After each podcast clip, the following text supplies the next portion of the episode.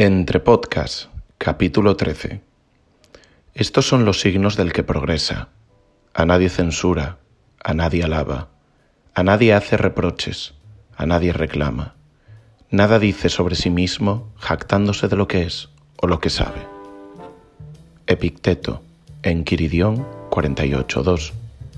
Empezamos. Bienvenidos a Entre Podcast, donde cada semana dos amigos se sientan a hablar sobre podcast. Yo soy Edu Garriga Yo, Telmocillero. y juntos os invitamos a participar en la conversación. Telmo, buenos días, ¿cómo estás? Muy buenos días, Edu. Pues muy bien, aquí bebiendo un poquito de agua de esta taza que, que tanto te gusta. que el- las personas que nos estáis escuchando no la veis, pero es una taza que tiene un tamaño considerable y a Edu le hace mucha gracia cada vez que me ve beber de ella. A ver, me hizo mucha gracia la primera vez, me hizo bastante gracia la segunda vez, pero sucede un poco, sucede un poco como en Tenet. ¿Has visto Tenet? no, lo tengo pendiente, lo tengo pendiente. Pues mira, voy a aprovechar, voy a aprovechar, vale, está mi aquí curro.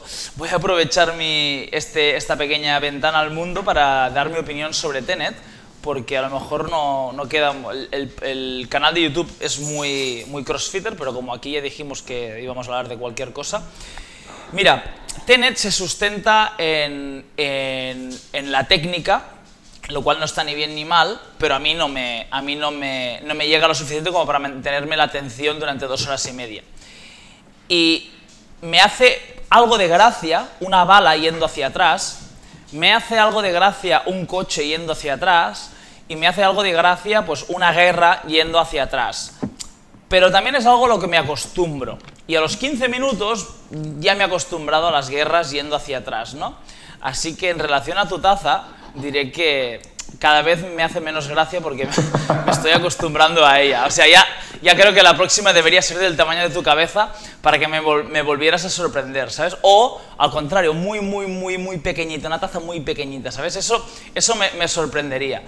Y, y nada, en relación a Tenet solo quiero decir que si os gustan las películas con personajes redondos, profundos, que trabaja su arco dramático, a, la que- personajes a los que les suceden cosas que mejoran, que evolucionan y que cierran el círculo volviendo al lugar desde el que han empezado siendo mejores personas, no vayáis a ver Tenet porque mi perro Curro tiene una profundidad eh, dramática mayor que los personajes de Tenet. O sea, no he visto una película con personajes más planos en mi vida.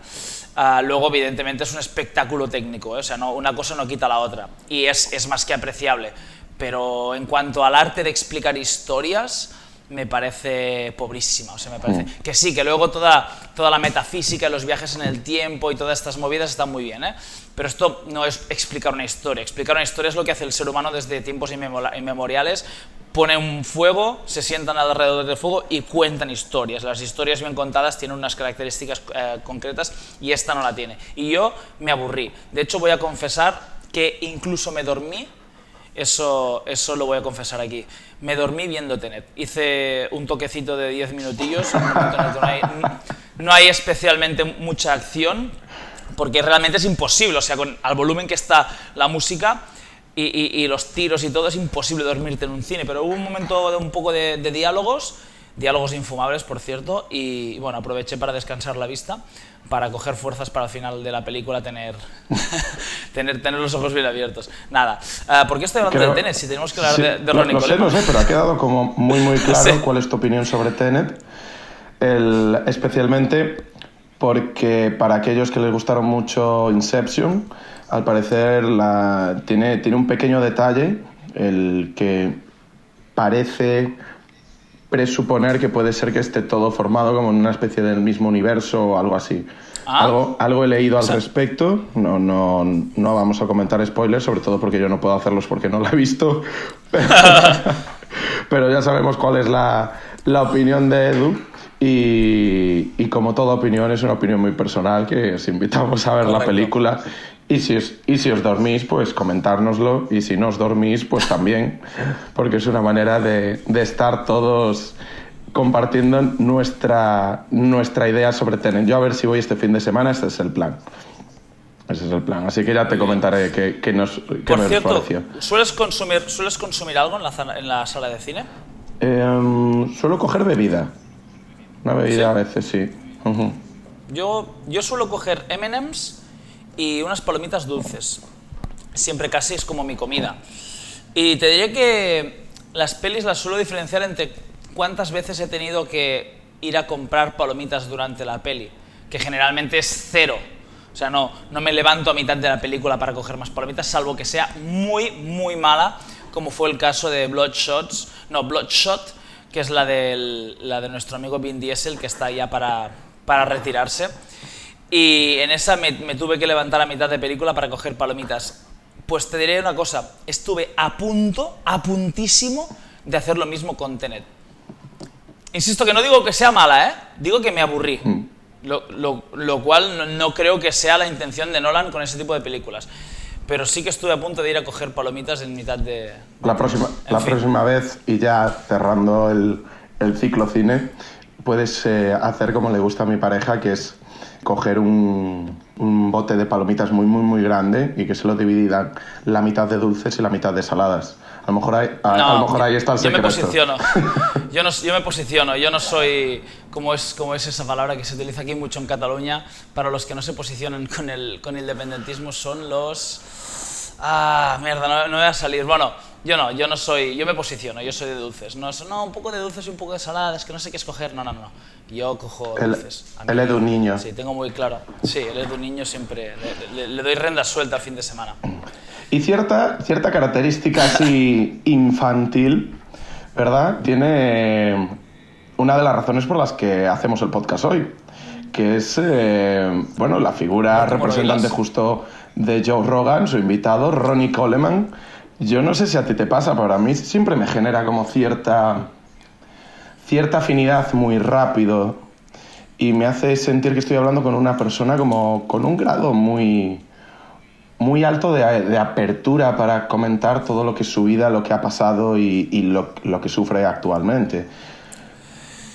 Bueno, a ver, eh, ¿por dónde empezar? Primero diremos que vamos a hablar del podcast, de la entrevista que le hace Joe Rogan a Ronnie Coleman. Mm. Volvemos, de hecho, cerramos el círculo, volvemos donde empezamos con Joe Rogan, que es un tipo al que recurrire- recurriremos habitualmente.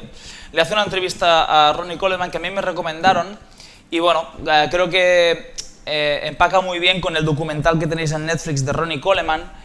Y para los que no le conozcan, pues Ronnie Coleman ha sido el mejor. El otro día tuve una, discusión sobre con, una persona, me dijo quién había sido mejor culturista, si Ronnie Coleman y Arnold Schwarzenegger. Le dije que es muy difícil responder a esa pregunta porque cuando hablamos de Arnold Schwarzenegger es tal la magnitud del personaje en general que puede que infle, hinche más de la cuenta su, su trayectoria como culturista. Y que tendamos a colocar a Arnold como el mejor culturista de la historia, que yo consideraría que es precisamente Ronnie Coleman. Dicho lo cual, Arnold sería el segundo. Pero claro, cuando hablas de Arnold, hablas de Terminator también, hablas de Gobernador de California también, hablas de una de las personas para mí más influyentes del siglo XX, si quieres te lo argumento, y, cuando, y, y podrías llegar a pensar que como culturista fue tan importante como Ronnie Coleman, pero yo creo que no. Ronnie Coleman ganó 8 Mister Olimpias, para quien no lo conozca, que mire fotos y vídeos suyos. Y a mí especialmente me, me- me educó de alguna manera en torno a los hierros. Fue el primer referente que tuve con 15 años cuando empecé a hacer pesas, incluso un poco menos yo diría, ¿eh? porque aparte en aquel momento todavía se estilaba poner vídeos de, de Ronnie Coleman, precisamente en, en los gimnasios, en, en las, en las pantallas. Y había pantallas donde se ponían pues a veces las noticias y a veces vídeos de Ronnie Coleman. Especialmente cuando, no- cuando nos quedábamos los cuatro garrulos de siempre, poníamos vídeos de Ronnie Coleman. Y a mí, francamente, más que conectar con mi niño y con el tal, con, me, me, me da mucha pena, tío. O sea, no, la entrevista no tanto, porque de hecho en la entrevista él, él, él tiene una actitud brutal de la cual creo que deberíamos hablar. Sin duda. Pero cu- cuando lo ves, hostias, el primer impacto. Claro, yo, yo estoy muy, muy, muy, muy desvinculado del culturismo, nunca estuve metido, ¿eh? pero estoy muy desvinculado, no sé quién compite, sé que hay un tío que se llama Kai Green, mm, otro que, con, el que se van a hostias, que tiene los ojos como verdes, pero sé muy poca cosa. Yo me quedé con Ronnie Coleman y Jay Cutler y no sabía nada de Ronnie Coleman. Claro, cuando vi el documental en Netflix dije, ah, mira, voy a, voy a clicar. Claro, la primera imagen del tío con dos muletas, casi no puede andar, casi no puede bajarlas, es como, que sé, tío, como ver a Messi pidiendo limosna y chutándose heroína dentro de 10 años, ¿sabes? Es, una cosa, para mí fue un, impacto muy, muy fuerte. Así que a mí lo que me inspira Ronnie Coleman es un poco más de, pena, ¿no? En el, peor sentido de la palabra pena. Ah, no sé, ¿cómo, cómo, te, ¿cómo te marcó a ti Ronnie Coleman? O sea, ¿cuál es tu, tu, tu imagen de Ronnie Coleman? Yo la verdad es que Ronnie Coleman, el recuerdo que tengo de él es básicamente formando parte de la cultura popular de la época que nos tocó a nosotros vivir, de cuando empezabas a ir a los gimnasios o tenías, pasabas de, de acompañar simplemente lo que eran los entrenamientos de algún arte marcial o de alguna otra disciplina con entrenamiento físico, ¿verdad? Que era lo que se sigue llamando a día de hoy para complementar una cosa con la otra. Y efectivamente, es que Ronnie Coleman era como el tío que aparecía en los pósters, que aparecía en los vídeos, que mm, estaban en las revistas que tenías a la entrada del gimnasio, estaban las revistas donde estaba Ronnie Coleman y era básicamente el hombre que representaba pues el, lo que de aquella incluso se consideraba estar saludable, eh, fuerte, eh, estar, estar, en forma, ¿no? estar en efectivamente, la imagen que ahora damos por hecho que esa no es la imagen definitoria de estar en forma, sino que es la preparación específica para un deporte muy específico pero que de aquella era lo que se vendía, que el entrenamiento analítico eh, imperante y de máquinas y de pesos libres, pero muy limitado a ciertos movimientos y a ciertos complementos del entrenamiento más general, pues era la manera de ponerte en forma. Y me pasó exactamente lo mismo que a ti. Cuando vi el documental de Netflix hace unos meses, la verdad es que fue impactante eh, la imagen que tienes de él originalmente con, con, lo que te encuentras pues ya desde el primer segundo en, en este documental. O sea, actualmente el, la actitud de la que entraremos a hablar me parece increíble. Él en todo momento está súper relajado, está animado, está dando una imagen de que para él lo más importante es seguir entrenando eh, dentro de sus capacidades, porque es que tiene básicamente, en el momento de grabar ese podcast, tiene todas sus vértebras todas las vértebras de la columna vertebral, de arriba abajo, excepto una, que ahora ya la tendrá también, ah, fusionadas. Es decir, ha sido sometido, creo que dice, a 14 operaciones. Sí, 13 o 14, sí, no, me, no, me, acuerdo eh, cuántas. E incluso gran parte de, de, su cuello y espalda están en, enjaulados, por así decir, en, con, con, piezas de, de hierro. O sea que es o sea, no tiene ningún tipo de flexibilidad en la, en la espalda. Y claro, todo ese tipo de operaciones que, que, ha ido teniendo a lo largo del tiempo le lleva a tener unos inmensos dolores porque le pinchan los nervios y no puede caminar. Dice, pues puedo caminar a lo mejor tres metros sin ayuda, pero ahí es donde se acaba, ¿no? El resto está o bien con, con, con, una silla de ruedas o, como decías tú, pues con las muletas. Ahí a mí bueno, sobre, sobre el tema del dolor hablaremos porque él dice que siente dolor siempre, hmm. cada momento de su vida. Pero para, para explicarlo un poco, porque yo quiero pensar que ya nos escucha gente que, bueno, aunque quien haya clicado a un podcast que se va a llamar Entre Podcast, Ronnie Coleman y, y, Joe Rogan y tal, me imagino que ya sabrá un poco de culturismo. Pero por si hay algún que, alguien que no sabe... Y seguramente más que nosotros. Muy posiblemente. muy, muy, muy probablemente habrá gente que sepa más. Así que no voy a. No voy a. No quiero resbalar, pero hay que explicar que el culturismo, a pesar de desarrollar unos físicos espectaculares, no se caracteriza, no se caracteriza especialmente por el uso de kilos muy elevados. Mm. Hay culturistas que lo han, lo han utilizado. De hecho, hay una corriente del culturismo que se llama heavy duty, que empleaba kilos muy altos, pero al final el culturista busca un desarrollo muscular y no levantar muchos kilos. No, no, es, no es su finalidad. La finalidad del levantador de kilos, o sea, el, que levanta kilos es el powerlifter, no culturista. Lo cual no significa que no haya culturistas que lo hagan, ¿no? Y en ese caso tenemos a Rock como especial representante de los culturistas. No ha habido, creo, un culturista más fuerte que Ronnie Coleman y los kilos y reps por las que mueves esos kilos son verdaderamente de... Bestiales. sí, sí, sí, son para, para hacer el cambio al powerlifting, ¿no? Y de alguna manera también es el motivo, supongo, o uno de los motivos por los cuales está como está ahora, que es que está trinchado, o sea, está para, para ir en silla de ruedas. Yo creo que la, única, el único motivo por el cual Ronnie Coleman no va en silla de ruedas es él, es su actitud. Hmm. Porque cualquier otra persona se hubiera, se hubiera rendido ya. Y, y, quería matizar eso, que el culturista no necesariamente tiene que levantar muchos kilos, pero que Ronnie Coleman sí lo hacía. Y falta, basta con ver un, cualquier vídeo de los de los old school, del lightweight baby, todas esas movidas que decía, mm. Para, para, ver que era una de las personas más fuertes del mundo. O sea, es posiblemente, sin, sin, miedo a equivocarme, era una de las personas más fuertes del mundo a principios de los 2000. Claro.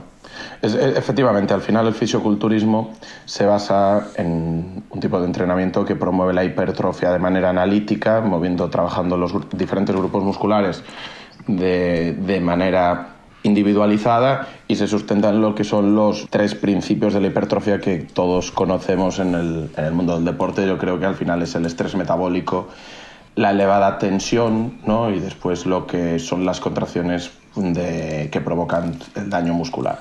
Entonces a partir de ahí pues era lo que se trabaja y se sigue trabajando y después te encontrabas a Ronnie Coleman haciendo el mítico vídeo en el que le gritaba, en el que él gritaba lightweight, ¿verdad? Con esa voz súper, súper, súper aguda de 800, 800 libras, que al cambio, y lo tuve que mirar, son algo más de 360 kilos. Que hay que hacer 360 kilos. De hecho, en el, en el podcast con Joe Rogan... ¿De, que, ¿De qué los hace? De sentadilla, sentadilla trasera. ¿Y, ¿Y 1100 de prensa puede ser? Hay uno que hace en prensa 2.500 2.500 libras, que de hecho sale en este, el, el vídeo está en YouTube y en el podcast sale, que hace de hecho varias repeticiones y como dice él, tenéis que pensar que estaba fatigado porque acababa de hacer los 800 libras de sentadilla, ¿no? O sea, que tuvieron que adaptar, tuvieron que realmente adaptar y construir partes de la máquina de prensa, porque claro, 2.500 libras, eso es, son sobre 50 discos de 20 kilos. A ver, hay que decir, para todos los, que no, no hayáis hecho prensa inclinada, era el que a los que nos gustaba entrenar piernas era muy agradecido porque realmente te, veías en aquel momento levantar. Sí, estás, había muchos kilos ahí y claro, hacías claro, no me acuerdo porque casi ni contábamos kilos en aquel momento, pero yo lo máximo que hice en el gimnasio en sentadilla fueron 130 kilos y, fácilmente en la prensa te ibas por encima de los 200 kilos. Y claro, decías 200 kilos y, era como, bueno, eras prácticamente un, superhéroe en el gimnasio, ¿sabes? Aquí ya, o sea, mil kilos es otra... Sí, mil kilos es para que, para que te quedes ahí aplastado viviendo. Pero... Mm, hay que, bueno, no, hay que hacerlos, ¿eh? Pero hay que decir que, que, son, la prensa es un poco más agradecida de mover de moverlos que, que en una sentadilla libre. sí, hombre, claro, no cabe, duda. De hecho, él dice... Y hay Ah, perdona, Edu, dime. No, no, no, no, iba a decir que, de hecho, eh, él le pregunta, ¿y qué tal? Le pregunta a Joe Rogan que qué tal las rodillas y él le dice que la rodilla es perfecta, que la espalda, la espalda y el cuello, pues como os acabamos de decir, está, está destrozado, pero que las rodillas están perfectas porque siempre se las vendaba. Siempre se los vendaba. Estoy viendo, sí, estoy viendo el vídeo ahora. Vaya gimnasio, o sea, recomiendo a la gente que... Ah, mira, con la calculadora, efectivamente. Está, está su entrenador, el, el, de la perilla, con la calculadora, calculando los kilos. Que eso también lo dicen en el podcast de, de Joe Rogan, que tenían que calcular los kilos con calculadora porque perdían la... Claro, eso por los americanos, como, como acaban los kilos en 5, nosotros 10, 20, 30, 40 son 45 más 45, 90 más 45, 135. O sea, se complica mucho la vida a la hora de, de poner, de poner libras. Yo lo que quería decir es que tengo el vídeo en marcha. Yo recomiendo a la gente que, que acompañe este podcast. Este podcast que estamos haciendo con Telmo va a ser un poco más relajado de que los últimos, que nos hemos puesto la bata de, la bata de científicos. Bueno, especialmente tú, Telmo. Y este va a ser mucho más relajado. Me, me la pusiste tú, me la pusiste. Y, me gustaría que, porque hay una cosa que no me, no me queda, no me queda bien, bien, bien entendida. Creo que Ronnie Coleman tiene una manera de calcular el porcentaje de grasa. Madre mía, qué pierna, tío. Madre mía, tío. bueno, da igual. Tiene una manera de calcular el porcentaje de grasa que es muy distinta a la manera que tengo yo de calcular el porcentaje de grasa, porque dice que él estaba normalmente todo el año en un 3% de grasa y, que, y que competía con porcentajes negativos. ¿Cómo coño se puede tener un porcentaje negativo de grasa? Dice algo como menos 0,3% de grasa corporal. Eso es imposible. Eso es estar muerto, tío. Yo, yo le entendí que estaba por debajo de 0, o sea, de 0,5, es decir, que estaba 0.33, me pareció. Sí, algo así. Sí, algo así, pero. Sí, sí, sí, sí, que da igual. Da igual. Sea positivo o negativo, es incalculable. Es incalculable. El 0.33 para Mr. Olympia eso, es, incalculable, sí. Pero es que, Delmo, que es imposible. que, que, solo. ¿Cómo, ¿Cómo es? Esto que cuelga de la oreja, donde llevas tú el la dilatación. Este, la dilatación. ¿Cómo, se llama esto en, castellano? Lo que tienes tú, un aro, sí. No, no, no, la, parte de la oreja, la parte de la ah, el lóbulo. Vale, pues eso ya, ya, ya, ya contiene más grasa que, que un 0,03%. Es que no sé cómo coño calcula la grasa este tío, pero cualquiera que sepa un poco de, de, de, eso, de los porcentajes en los que compite un culturista, se van a, un 5 tal vez, algo así. Puede ser, sí. Un 5 los chicos, un 7, un 8 las chicas, eh, para estar bien, sano, definido, con un 10%, un 11% tienes venas, tienes abdominales los chicos, un 15, un 16 las chicas. ¿Qué coño es un 3%? Es imposible. O sea, no, no sé cómo lo, calcularía, pero yo creo que es. Que, que, bueno, ojalá un culturista. Nos pueda comentar y nos lo pueda comentar, sí. Escuchando esto, pero a mí me parece que, que debería calcular el porcentaje de grasa respecto a otra cosa, porque no me salen para nada los, los cálculos. Los porcentajes. Sí, no, no, ¿no lo pensaste tú o que cuando lo.? Yo lo pensé, claro que lo pensé. Dije 0.33. no, no es posible. Pero, pero claro, este, este hombre se mueve en, en otro mundo completamente diferente. Y, y, si alguien es capaz de romper las leyes de la física, podría ser el cuerpo de Ronnie Coleman. Aparte, no era de los culturistas más... A ver, decir que no, era, no estaba definido sería absurdo, pero precisamente Ronnie Coleman impactaba por su, su tamaño, ¿no? Era, era que aquí vamos a ir introduciendo nomenclatura culturista, porque hay, hay una serie de palabras que solo se utilizan en el culturismo, como en ese contexto, como por ejemplo la palabra masivo, ¿no? Hablar de René Coleman es hablar de un, físico masivo, que diría un culturista. Pero luego había, por ejemplo, otro tipo que se llamaba Dexter, Dexter Jackson, creo que era, voy a, buscar a ver si, mi memoria no me falla, Dexter Jackson, que era todo lo opuesto, efectivamente. Era todo lo opuesto, era mucho, mucho, mucho más fino, absolutamente simétrico, o sea, esculpido con escuadra de cartabón, y creo que con un porcentaje de grasa inferior. O sea, si, si Ronnie Coleman tenía un 0,3, eh, Flex Wheeler era, estaba muerto, ¿sabes? Ya. Sí, sí, Hombre, de hecho, él, deja muy claro que básicamente... No, Flex Wheeler no, perdón, eh, eh, Dexter Jackson. Ah, Dexter Jackson que mm, él deja muy claro que básicamente su manera de estar eh, por delante del resto de competidores era cada año ponerse más grande. ¿No? Iba diciendo cómo iba de, de dos, 200, 220 mm, libras, 230, que iba poniendo, en principio, cada año, dice que iba poniendo sobre 5 eh, o 10 libras, es decir, 2 kilos y medio o 5 kilos, así un poquito el cambio sencillo, al año y que llegó a estar en 300 libras. Lo cual 300 libras son 140 kilos, que ojito con los 140 kilos. Sí, sí, sí, sí. sí. sí. Ah, ahora tengo entendido que, otra palabra culturista, terneros, que, que sería el tipo de culturista que es Ronnie Coleman, un ternero.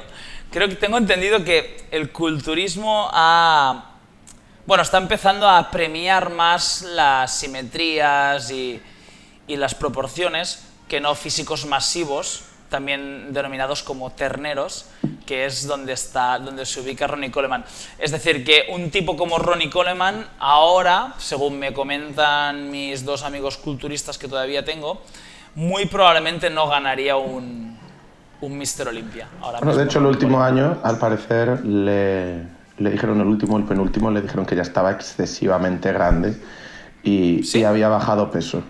Sí, al parecer ya estaba excesivamente grande. Hombre, cuando pesas 140 kilos de puro músculo hinchado, enorme, por todos lados, es... Hombre, yo me imagino que, que, eso debería ser en, en, volumen, ¿no? Porque esta peña, o sea, hacían volúmenes bestiales. Hay, hay, fotos de Ronnie Coleman que está casi gordo, ¿eh? O sea, ahora he dicho una, una animalada, ¿eh? Pero fotos de Ronnie Coleman fuera de temporada que con muy pocos abdominales y realmente en plan bulky total. Bueno, y de hecho, bulky. al parecer, eh, por lo que comenta él, él hacía un descanso de tres meses al año. Sí. Según ganaba, según, sí, según ganaba Mr. Olympia, esa misma noche se iba a un Pizza Hut, se ponía hasta las trancas de, de pizza y se tomaba tres meses de comer bien, pero mm, de no entrenar y de no hacer absolutamente nada. O sea, estamos hablando sí. dentro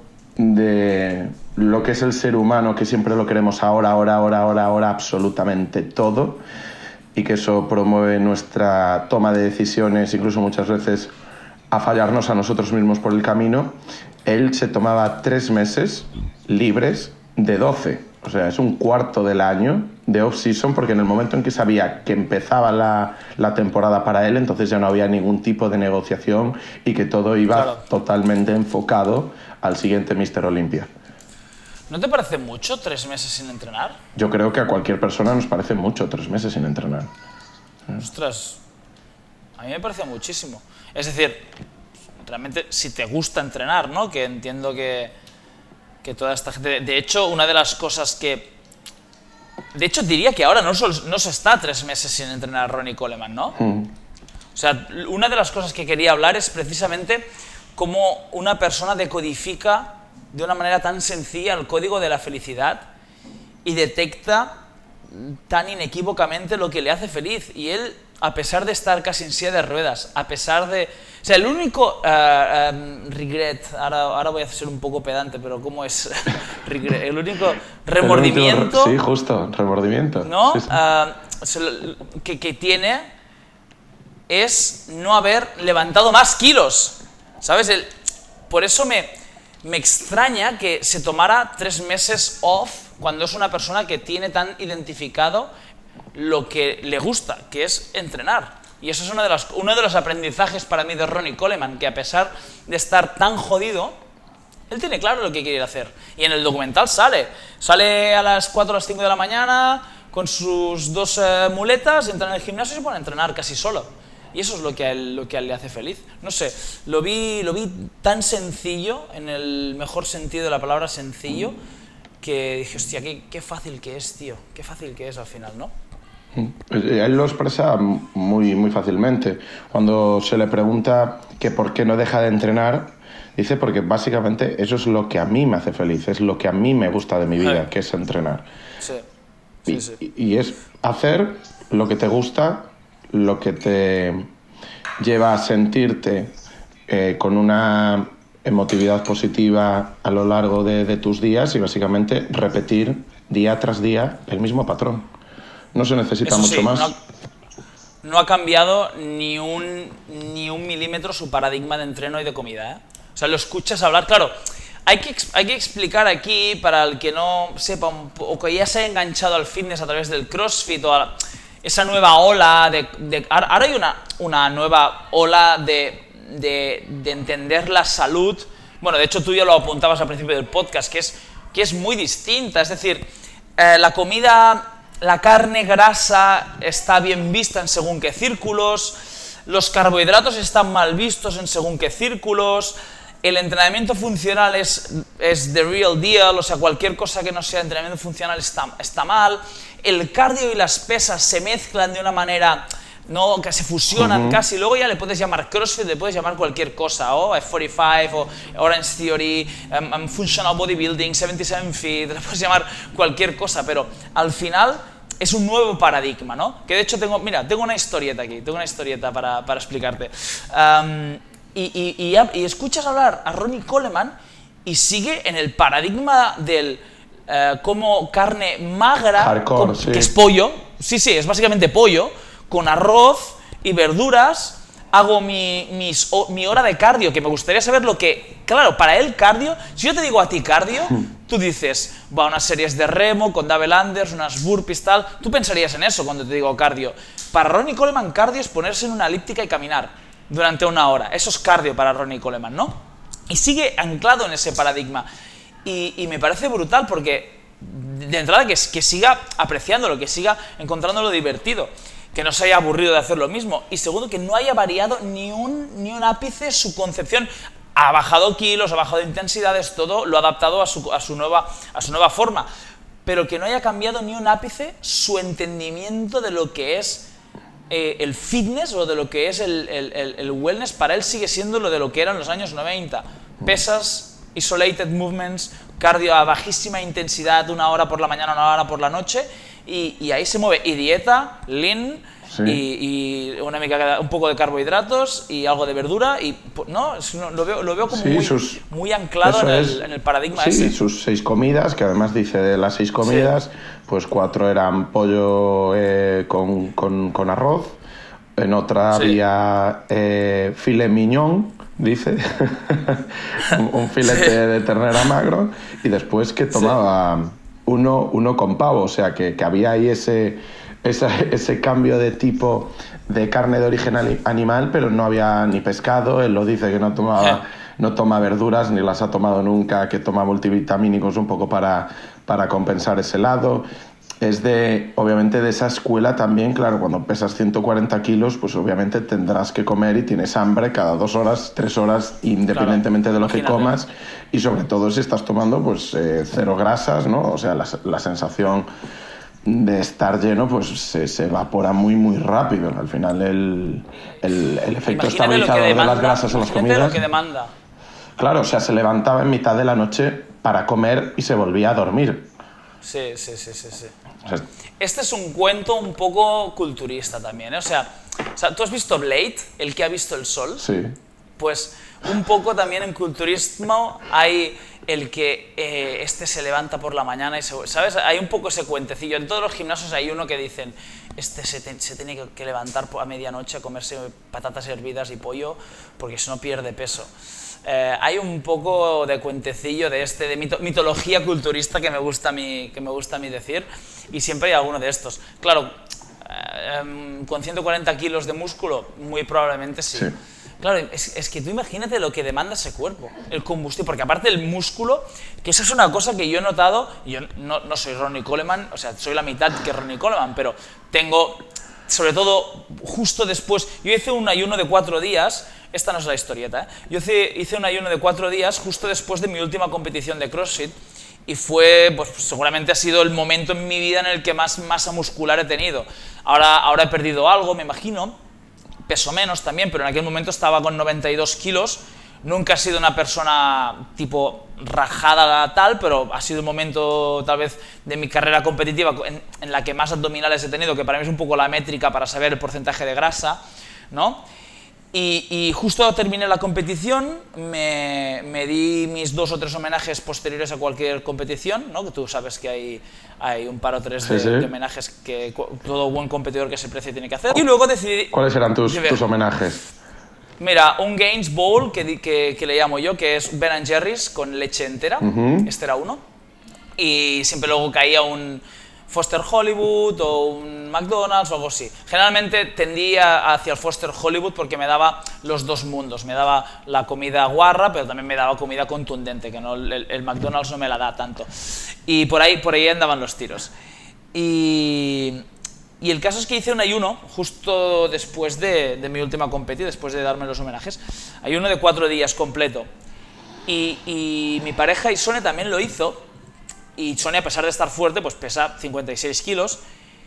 Y es, bueno, es un físico muy distinto al mío. Y yo me acuerdo que sufrí muchísimo. O sea, me da- tenía una sensación de debilidad brutal. Y ella no. Y lo acabé achacando principalmente a que, a que mi cuerpo demanda, consume mucha más energía sin hacer nada que, que- que el suyo. Ahora imagínate, es que es posible que este tío a medianoche realmente tenga hambre. Un tío de 140 kilos de músculo, su cuerpo le, es- le está chupando. Es como tener un, un coche americano ah, Sí, eh, por, las, por las calles de Girona o de Barcelona. Eso es un gasto de, de, de que combustible. alucinas. Sí, sí, sí. sí, sí, sí.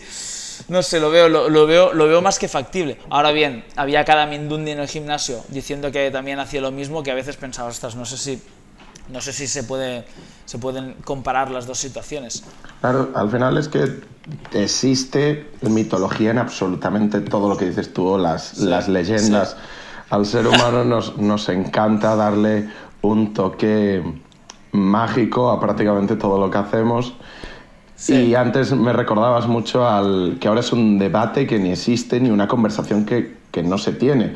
Pero cuando tú y yo empezamos CrossFit era muy habitual que llegase la mítica persona que había hecho a lo mejor una vez juntar dominadas estrictas con carrera y decía que él ya llevaba años haciendo CrossFit porque Sí. él ya había Sí. encontrado, ya había hecho sí, un par de veces dominadas con carrera, ¿no? O sea, realmente es, es una manera de conceptualizar el fitness que ahora nos parece. Dices, ostras, claro, es que eh, juntar dominadas con carrera, pues no es algo que te cambie la vida, porque estamos acostumbrados a ello, pero de aquella que alguien juntase, a lo mejor, bueno, ya no te digo si hacías una trepa de cuerda, o sea, si hacías una trepa de cuerda y press de, y press de banca, eras ya un innovador, claro, porque entonces Sí, sí, ya sí. lo tenías absolutamente todo. Y si alguna vez habías intentado hacer una cargada, eso ya era para, para vamos, tener una cadena de gimnasios.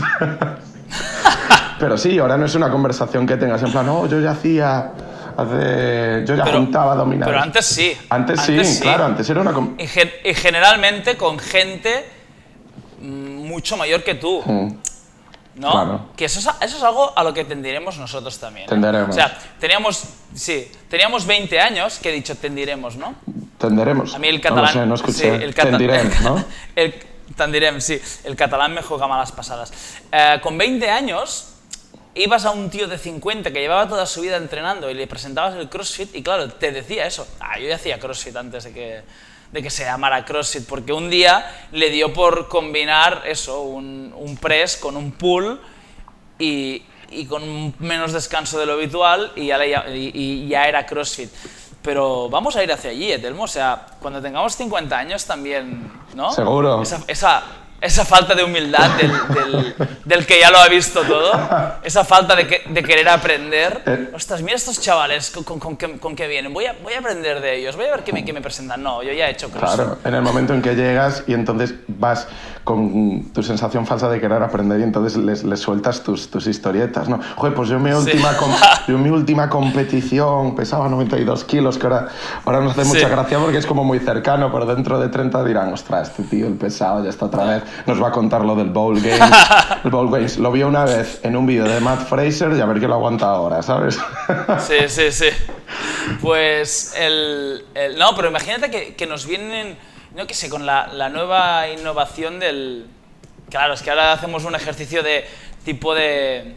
como Black Mirror, ¿no? De imaginar un futuro distópico, pero...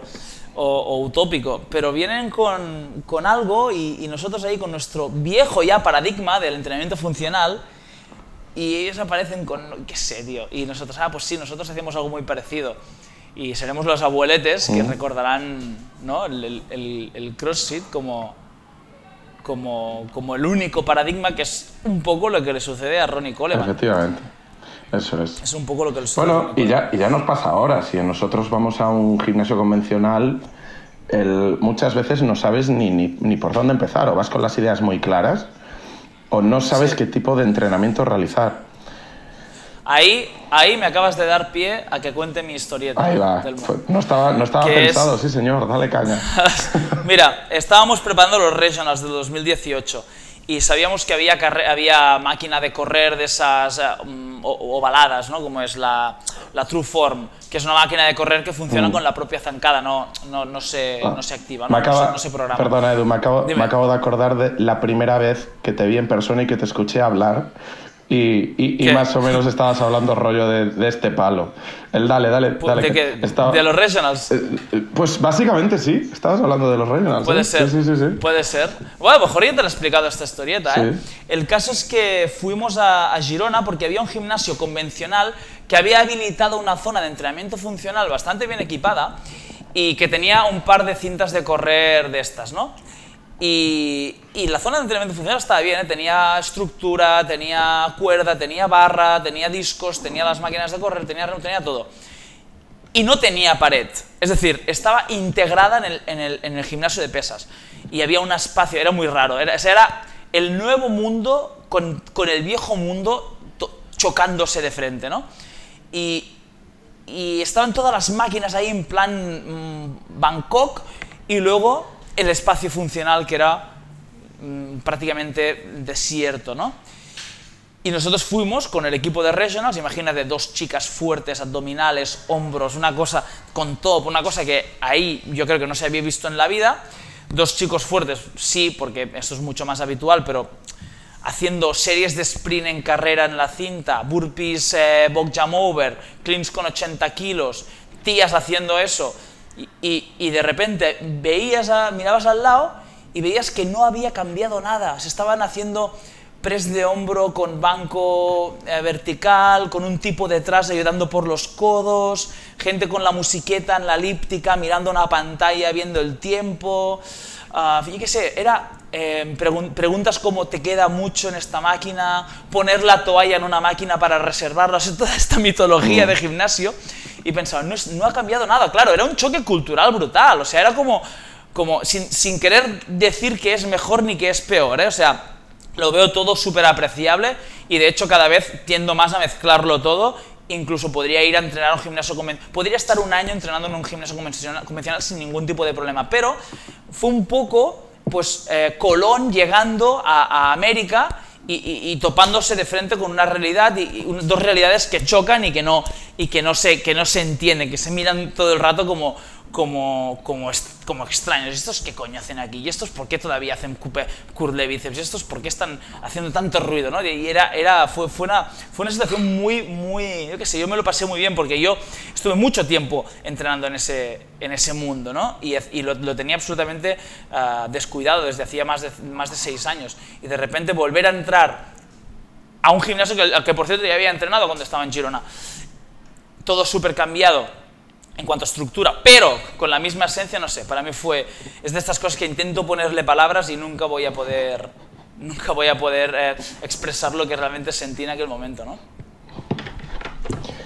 ¿Era esta la historia? Era, no, no, no era esta la historia, no, no, era otra historieta, era otra historieta.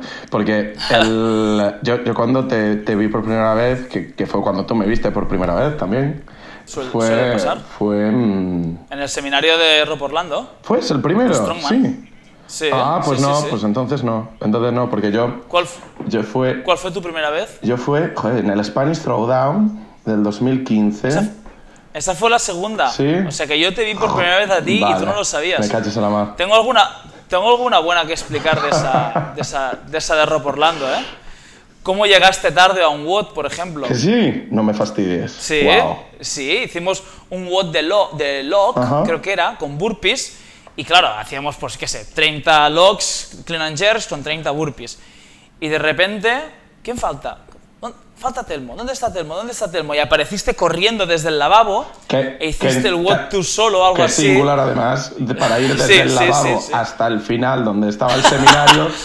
o sea, es una carrerita casi que te metes en 400 metros, ¿eh? sí, sí, sí, hay un sprint, hay un sprint ahí. Y, no sé qué más. bueno, me acuerdo que te quedaste entrenando en el, en el break, en el que todo el mundo se fue a comer, tú te quedaste entrenando porque en aquel momento creo que quería, tenías ambiciones de regionals, de fitness in Spain y todo tal, o sea, realmente te, pusiste a entrenar, te recuerdo hacer muscle ups, recuerdo a Aaron Cordero decir, este es el mejor de España. Sí, sí, sí, sí, sí. Todo esto, todo esto, Todo esto es- forma parte de, de mi propia mi- mitología. ¿eh? ¡Joder, madre de Dios! Aaron, Aaron Cordero es una persona demasiado benévola, me parece a mí. Sí, solo tiene buenas palabras Aaron Cordero para, para, para la gente, eso es cierto, eso es cierto. Y, y eso es, bueno, pues vamos a aprovechar para explicar nuestro primer recuerdo de cada uno, ya que Ronnie Coleman nos ha, nos ha dado pie a ello. Mi primer recuerdo de ti es este, y esto es del año 2014, principios del 14, porque a- aparte, creo que recuerdo un día frío en singular. Y, y ahí había la flora innata del crossfit español en aquel momento. Es de- Que no tiene nada que ver con el nivel que hay ahora, todo hay que contextualizarlo. No, no, no. De aquella hacías, O sea- ya no era ni siquiera la arrancada con 100, sino que hacer una cargada con 100 de aquello ya era una, una pasada. Sí. O sea, estamos hablando Sí. de, de otros niveles completamente diferentes. Mira, se hizo un ladder de clean con Rob Orlando el día anterior y la última barra eran 120 kilos. Que ahora los hace gente de clase, casi, casi. Mm, sí. Casi, casi. ¿Vale? O sea que, que, que ese era el, y, y la- la- el ladder terminaba con 120 kilos, que los hizo Rob Orlando, mm, no voy a decir con la picha, pero casi. No, sí, con la picha. Y, y dos o tres personas más en plan récord mundial, ¿eh? O sea, la gente de pie, gritando, sí, sí, sí. Sí, sí, sí. Y nada, luego también me, me acuerdo de ti despidiéndote de Phil Hesketh, citándolo para los regionals. ¿Que sí? Sí, tipo, nos vemos en los regionals. Pasa que con los años y viendo... En aquel momento pensé, ¿y este cretino que se ha pensado que se va a clasificar para los regionals así como así? Luego con los años lo, lo fui reinterpretando como, bueno, a lo mejor es simplemente un, un ánimo para los regionals o tal, ¿no? Porque también te he ido conociendo Sí. mucho, ¿no? Y, y yo también he ido cambiando un poco, ya no juzgo tanto como juzgaba con 23 años, lo cual también es, es normal, ¿no? Y ya está, esto es pretty much everything, Telmo. Me sabe mal que tú no te acuerdes de mí de, de Singular. Bueno, pero porque Por lo que se ve, pasé desapercibido. Porque, porque era incluso menos de lo que soy ahora, o sea, no era, no era nadie como para estarme fijando en otras personas. Pero, pero sí, ahora que lo dices sí que me acuerdo de eso, que, que, que me había estado diciendo tal, y le dije, bueno, pues te, te iré a ver, tal, no sé qué. Me dijo, bueno, bueno, entrena, entrena duro. Y le digo, bueno, ya te veré en Regionals, justo sí. No, Sí. siempre fui muy, muy realista en eso. Y, y de hecho, ese año, si no me equivoco, fue el, el segundo año que ya iba Mark Ordage a, a Sí. CrossFit y ya tenía un nivel completamente diferente al esperable del resto de, de personas que practicábamos CrossFit en España en aquel momento. O sea, del- yo me acuerdo de mi primer Open en Mundo CrossFit cuando estuve allí invitado por, por Nacho Merino y pudiendo estar con todo el staff y me acuerdo de su primera clasificación y, y me acuerdo pues, que era una alegría ver por fin a un español en los regionals que, Ya. que de aquella era todo, todo, todo un paso al frente. La verdad es que Sí, sí, sí, sí, la brutal. verdad es que sí, brutal, marcando ya desde, desde el primer momento. Y, y yo mi primer recuerdo de ti, la verdad es que fue en el Spanish Throwdown. Y no tuve, no te juzgué en ningún no- momento, yo creo. Que no competí, por cierto, ¿eh? Que No competí. competiste, efectivamente, y por eso me recordaba la historia. Porque yo estaba con Astrid, de, de CrossFit San Martí, y, eh, que, es, que es una chica encantadora, la head coach de, de CrossFit San Martí actualmente. ¿Estabas significa que estabais juntos? No, no, no, no, no, no, estábamos hablando, estábamos hablando, no, no, no, nos Vale. conocíamos, sí, estábamos juntos hablando y claro, estaba el resto de, de gente catalana haciendo cosas de catalanes y yo te estaba escuchando. Y, y estabas, no, es que para mí haber venido al Spanish Throwdown y competir hubiera sido pues una pérdida de tiempo porque claro, tal cual están las cosas ahora, eh, tienes que preparar toda la temporada y el objetivo es Regionals 2016 y tal. Fíjate, fíjate cómo ya hablaba de temporadas, ¿eh? Sí, en el sí, sí, sí, 2015. sí. Y- que, que- que no, no existían las temporadas, ¿eh? Sí, sí. Y, y no sé la verdad por qué sabía quién eras. O sea, no me imagino pues por algún cruce con alguna persona o algo en alguna conversación o tal. Y digo, ah, mira, pues tal. Y, y la verdad, ese fue mi primer recuerdo. Creo que de hecho no coincidí más durante esa competición contigo, pero fue el primer recuerdo. Ya estabas ahí. Lo, lo que sería después eh, Dudu Garriga, eh, youtuber, Es influencer, momento- instagramer, ¿no? Hubo un momento en el, que, en el que todo el mundo parecía estar legitimizado para competir en regionals. O sea que se frivolizó mucho el hecho de, ir a unos regionals. Yo francamente no, tengo recuerdo de decirlo, ni tan siquiera de pensarlo, ¿eh? todo esto de, no competir. en esa Spanish no competí, no competí, compitió Pepe, y no recuerdo el motivo por el cual no competí. Pero si fuera para preparar los regionals, fracasé, pero lo conseguí en el 2018 con, con equipos. Y bueno, ojalá, ¿te imaginas una una especie de, otra vez, Black Mirror, de poder revisar todas las conversaciones que has tenido en tu vida para así poderte dar cuenta de lo idiota que has podido llegar a ser y de los comentarios que has podido llegar a, hacer. Sería desastroso, ¿eh? Bueno, depende de si lo aprovechas como una oportunidad para seguir aprendiendo o una oportunidad simplemente para fustigarte y para hundirte más diciendo, Dios mío, qué de tiempo he podido perder en, en conversaciones vacuas o, o irrelevantes. Estoy viendo, Telmo, que quedaste 230 de los regionals del, del 2000, del 2013. ¿Quién, yo? Sí, 230 de Europa, según me marcaste. O sea, súper ultra fites. bueno, es que a lo mejor en Spain queda hasta segundo o tercero. No creo, no, no, creo, no.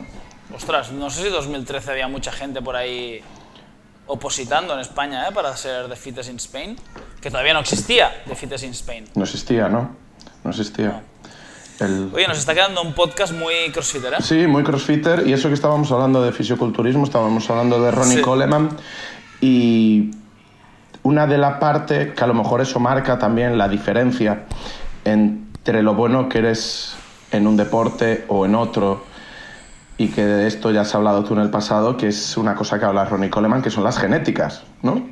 Que él dice, sí, él, de hecho dice que... Natural gifted, natural gifted. Eso es, que aparte de que empezó con 15 años a levantar ingentes cantidades de peso porque hacía powerlifting, el que después, incluso él antes de entrenar para competir en Mister Olympia, decía que ya estaba en los 100 kilos o en los 110, una cosa así, y que obviamente pues, que a lo mejor había como mucho un 1% de la población que pudiese llegar a estar tan grande como lo, lo estaban los fisiosculturistas, porque es gran parte de eso es genética. Claro que ves a los jugadores de béisbol y que no tienen ni mucho menos el, el, mismo tipo de predisposición para esa ganancia de peso que podían tener ellos. Y después se mete también en el tema siempre sórdido y complicado y que lo habla de una manera muy franca y clara, que es también el uso de... Puede ser de otra manera. Es, efectivamente, que es el uso de anabolizantes, etc. De hecho, el culturismo ha hecho una, una gran labor para mí en el hecho de naturalizar los anabolizantes, de de quitarle un poco de hierro al tema y hablar de ellos con total naturalidad.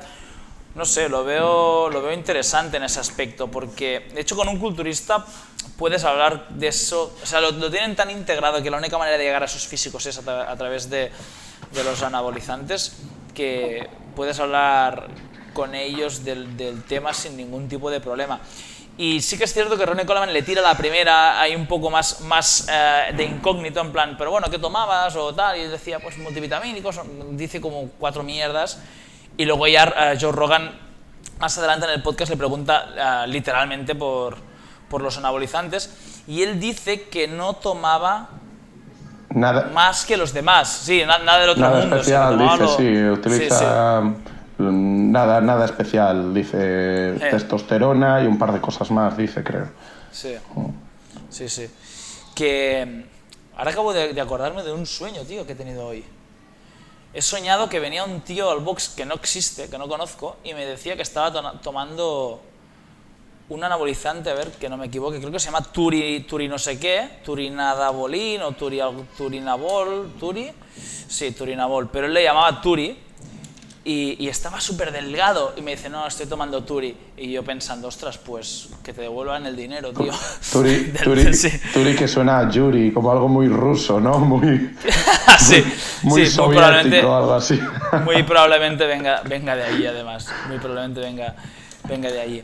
Pues sí, además. ¿Qué más, Telmo? A mí me ¿Qué llamó, me llamó mucho la aquí? atención en, en esta línea lo que decía él, que, que básicamente la, el CDC, creo que dice, o bueno, una de estas organizaciones que a nosotros nos quedan muy lejanas por contexto, eh, que es muy, muy diferente al nuestro, pero que básicamente él lo que hacía era pedirlo de manera totalmente legal a su médico para que cuando Sí, le sí. hacían, bueno, pues eh, visitaban su casa, se los enseñaba y tenía las prescripciones de todo y que, bueno, que la, Sí, es- la- la organización del Mister Olympia y el resto de competiciones, pues que se sabía, ¿no? Y, o sea, que sabía que era lo normal, vamos, que no había ningún tipo de...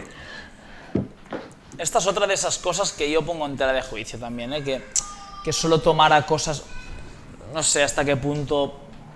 Claro, puede ser una cortina de humo, en plan, bueno, yo pido recetas, tengo lo que prescribe la receta, todo súper a, a la vista para que si me hacen un control enseñarlo, y luego tengo escondido todo lo demás, sin receta, ¿no?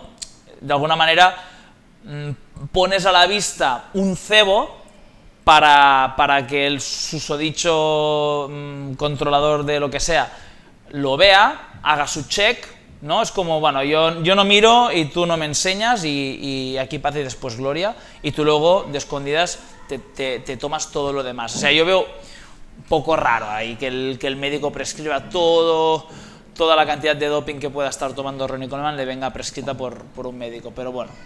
Bueno, Después, yo francamente, después de, de escuchar lo de la grasa corporal, ya dije, igual también habla muy, habla muy raro Ronnie Coleman, tiene un acento poco paletillo, ¿no? Y, y dije, mira, yo ya no sé, yo ya no sé qué pensar porque, porque después del 0,3% de grasa, cualquier cosa. habla, habla como, como decir los catalanes que parla tancat, ¿no? Como, Sí, parla sí, tancat. parla, parla, parla americano Habla- habla- tancat, es verdad. habla cerrado. Eh, Él es de, debe ser de Luisiana o algo así, dice. A ver. No lo sé, no lo tengo, no lo tengo claro. Lo que me gusta es, es cómo habla de una figura muy importante para él, que su. Bueno, no lo, no lo especifica, pero tiene que ser una figura importante, que es el que le hizo Luciano. su uniforme de policía a talla, ¿no? Su Taylor. Porque Sí, sí. quien no haya visto vídeos de Ronnie Coleman, era clásico verlo con un pantalón corto eh, de policía. Y claro, más embutido que que de lo que te puedas imaginar y con todo hecho a medida porque no hay comisaría en el mundo que tenga para hacer eh, una talla Claro. que le sirva a Ronnie Coleman porque a eso era lo que A él ver. se dedicaba. Y eso él lo dice, Era policía. que él era policía y de hecho se metió a competir en el Mister Olympia no por dinero, sino para ganar una membresía gratis durante un año en el gimnasio al que él iba. Sí, sí, sí. es, sí, una, sí, es una historia curiosa. Y le, y le pregunta a Joe Rogan que por qué sigue y básicamente pues para seguir consiguiendo la membresía gratis. ¿Tú crees, ¿Tú crees que debe pagar? Ah, otra, otro, otro, otra cosa de la que hablar es, es su mítico Metropoli- Metropolitan, ¿es el, bo- el- el gimnasio? Metropolis. Puede ser, sí, Mítico. sí. A ver, es que en, en, en- Varna hay una cadena de gimnasios que se llama Metropolitan, Metropolitan, sí. pero... Bueno, Metroflex. A ver. Me- Memories at Metroflex Gym, eso es, Metroflex. Bueno, cualquiera que no haya visto ningún vídeo... De hecho, mira, no sería descabellado ah, hablar del el primer box de CrossFit Metroflex porque era un puto antro. O sea, cualquiera que piense en, culturismo y, fitness y, tal, y el viejo mundo ¿no? que, que decimos, pensará en máquinas, pensará en aires acondicionados, pensará en, en todo tapizado, mancuernas súper bien ordenadas, tal, suelo bonito, o sea, todo perfecto. Y el Metroflex, o sea, era Todo lo contrario. sí, sí, sí, el templo del hierro. A mí, a mí ver, ya en aquel momento ver eso me encantaba. ¿eh? También no sé, no sé cómo, cómo sobreviviría ese gimnasio, pero ver, ver eso tan, tan rudo y tan básico me, me volvía loco. Metroflex, mítico Metroflex de, de Ronnie Coleman. Muy de los 80. No sé si aparece Metroflex en el documental. ¿Tú te acuerdas? Eh, la verdad es que no lo sé, no me acuerdo. Lo vi hace tiempo, pero sí, claro, es que estamos hablando de 1999 a 2007. O sea que ya ha llovido y mucho. Mucho, mucho, mucho. De, de aquella, si no había en los gimnasios alguna manchita de sangre en el suelo que permanecía semanas o algo así, no, no era, no era un gimnasio como dices tú, rudo. Ah, calla que no sea, calla que no sea Metroflex, Metroflex Gym Locations. Hay más de un Metroflex. Hay más de un Metroflex. Ahora estoy viendo. Vale, entonces tenemos que indagar cuál, cuál era el Metroflex de Ronnie Coleman. ¿Dónde vivía él? ¿Austin? ¿Texas puede ser algo así? Desconozco, la verdad es que no me he metido tan profundo en los detalles. El, me, me, resultó más interesante a nivel la conversación que se metían obviamente en tema de, de defunding de police ahora en Estados Unidos, Sí. que nos viene como muy lejos y quizás demasiado grande, o mm, la situación con, con George Floyd, ¿verdad? Y de hecho, casi como que hasta que cerramos también con el primer episodio y el famoso comentario de, de Floyd 19, que ya casi está como, como un poco olvidado el comentario en sí, el Twitter, pasando página al respecto. Y, Sí. Y hablan mucho de eso y efectivamente, al final es un podcast en el que han ido cambiando mucho entre fisioculturismo, lo que era la figura de Ronnie Coleman como policía, las experiencias como policía, las experiencias por el otro lado como fisioculturista y que le da un empaque muy interesante. Sí, sí, para mí, para mí sí. Y en cuanto, una vez más, el nivel de cometido al que debe someterse cualquier persona que quiere ser la mejor del mundo en algo, eh, creo que es una cuestión sobre la cual mm, generalmente no le prestamos la atención necesaria. Parece que... El otro día hablaba con Jordi Serra, que es el, ch- el- el CEO de Fittest Freakest, que es una tienda de ropa de Barcelona, que tiene mucho contacto con Nike y que una vez al año trabajan con los mejores atletas de CrossFit del mundo, que son de Nike. Y él me decía que alguna vez alguien le había dicho, pues Matt Fraser es un gilipollas. Y Matt Fraser es el mejor crossfitter del mundo, para quien no lo sepa. Y el tío me, explicaba a mí que, que se lo decía ¿no? a la gente que digo, pero ¿tú has sido alguna vez el mejor del mundo en algo? ¿Has sido alguna vez potencialmente el mejor de la historia en algo? Porque a lo mejor quitarnos eh, de encima cual caspa que cae de la cabeza con esa ligereza a una persona por- porque, es porque no te prestó la atención necesaria, Am, estás hablando de. O sea, intenta ponerte en la situación, si es que puedes, que no vas a poder, de que eres la mejor o sea, el mejor del mundo en algo, ¿no? Y todo lo que ello conlleva. Pues Ronnie Coleman, si con algo me quedo, aparte de con su, su simplicidad, ¿no? Su simpleza, mejor dicho, es con, con el sacrificio al que tuvo que, que, que recorrer, o que recurrir para. Hoy estoy un poco lia- me estoy liando ¿eh? con el catalán y el castellano. Estoy un poco espeso. El sacrificio que tuve que recurrir para, para llegar a ser el mejor de la historia hasta el día de hoy en algo, ¿no? Y es, pues, mm, mm, ah, despreciar los siguientes 40 años de, de su vida. Efectivamente. Y que además muchas veces no mm, primamos quizás demasiado cuál es aquello que conseguimos y no aquello cómo lo conseguimos. Y yo creo que la actitud en este caso, hablando específicamente de la manera de, de comportarse de Ronnie Coleman en este caso, es, es, es magistral en el aspecto de que es una persona muy cercana, se le ve lo que tú dices mm, con, con una simpleza y un carácter eh, muy abierto y, y que, que así se presta en todas las entrevistas que se hace y en el documental se ve y cómo se toma su propia situación actual, la cual es eh, inmovilizante y que es un impedimento, ¿no? Total. Y la verdad es que, es que sí, ha sido todo un viaje de vuelta a los inicios de, de Edu y de Telmo haciendo eh, algo de tipo fisioculturismo como acompañamiento a otras cosas, posiblemente. Tú ibas solo a hacer Sí. fisioculturismo. No, no, no, hacías yo lo, lo empecé a hacer para, para hockey, para Ah, hockey. qué bueno. Vale, vale. Luego tuve, tuve mis épocas de solo hacer pesas, incluso de mantener una conversación sobre competir o no competir en... Pero es que nunca lo vi especialmente... O sea, que diga que no es un deporte no significa que... No, no estoy diciendo que no sea duro, en absoluto, creo que es una cosa muy dura. Pero no lo veía deporte, o sea, no, no veía que hubiera... A mí lo que me gusta es estar en el, en, en el, en el terreno ¿no? y, y, y buscar maneras de, de ganarle a un, a un, competidor, sea de enfrente o sea al lado, ¿no? Pero de hecho tengo fama de ser un poco tramposo, pero para mí no son trampas. para mí no son trampas, son artim artimañas, ¿no?